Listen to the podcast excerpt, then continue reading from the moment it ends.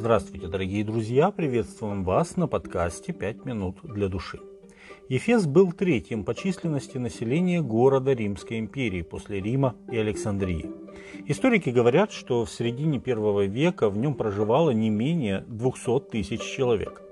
Этот мультикультурный мегаполис давно привлекал внимание Павла.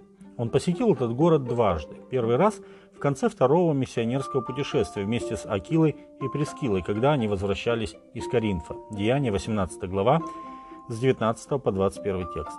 Но он не задержался там надолго, так как спешил в Иерусалим, а во второй раз он там поселился на три года. Деяние 20 глава, 31 текст. Павел не изменял своему стилю миссионерства и точно так же, как и в других городах, он начал с проповеди в синагогах. Но буквально через три месяца некоторые из иудеев ожесточились и не верили, злословия путь Господень пред народом. Тогда Павел, оставив их, отделил учеников и ежедневно проповедовал в училище некоего тирана.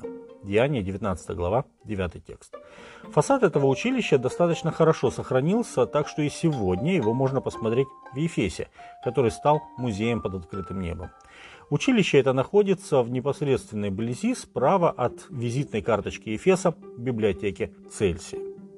Стоит обратить внимание на то, что, уходя из синагоги, где Павлу были не рады, он ушел не один, но позвал с собой христиан – в основном до этого момента христиане собирались вместе с иудеями, а церкви были в синагогах. А здесь мы видим первый зарегистрированный разрыв христиан с иудейской синагогой. Со временем это стало происходить чаще и чаще, а в период Иудейской войны, которая проходила с 66 по 71 год, христианам из язычников ассоциировать себя с иудеями становилось просто опасно. Служение Павла в Ефесе отметилось также необычайными проявлениями Божьей силы. Как нигде прежде в Ефесе Господь творил особенно много чудес руками Павла, так что на больных возлагали платки, опоясания с тела его, и у них прекращались болезни, и злые духи выходили из них. Деяние 19 глава, 11 и 12 текст.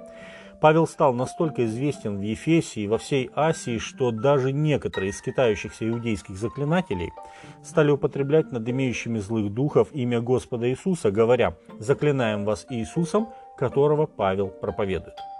Это делали какие-то семь сынов иудейского первосвященника Скевы. Но злой дух сказал им в ответ «Иисуса знаю, и Павел мне известен, а вы кто?» И бросился на них человек, в котором был злой дух, и, одолев их, взял над ними такую силу, что они ноги и избитые выбежали из того дома. Деяние 19 глава с 13 по 16 текст. У нас может возникнуть вопрос, почему в других местах, где жил и проповедовал Павел, исцеление и изгнание демонов не происходили так масштабно. По-видимому, ответ заключается в том, что Ефес, в отличие от других городов, был наполнен различными целителями, колдунами, чародеями и предсказателями. И эти люди, служившие бесам, нуждались в прозрении. А свидетелями силы Господней, превосходившей их чары, они уверовали в Иисуса. Многие же из уверовавших приходили, исповедуя и открывая свои дела. А из занимавшихся чародейством довольно многие, собрав книги свои, сожгли пред всеми и сложили цены их, и оказалось их на 50 тысяч драхм. С такой силой возрастало и возмогало Слово Господне. Деяние 19 глава с 18 по 20 текст. Трудно найти более сильный пример обращения, чем этот акт сожжения колдовских книг, которые приносили своим хозяевам изрядный доход. Это был явный отказ от прошлого, хотя это прошлое и было их жизнью. Мы, современные христиане, несомненно ненавидим свои грехи и пороки и даже хотим избавиться от них, но у нас не всегда достает духа оставить то, что препятствует нам прийти ко Христу.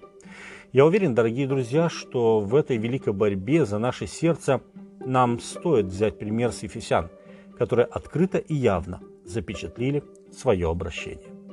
С вами были «Пять минут для души» и пастор Александр Гломоздинов.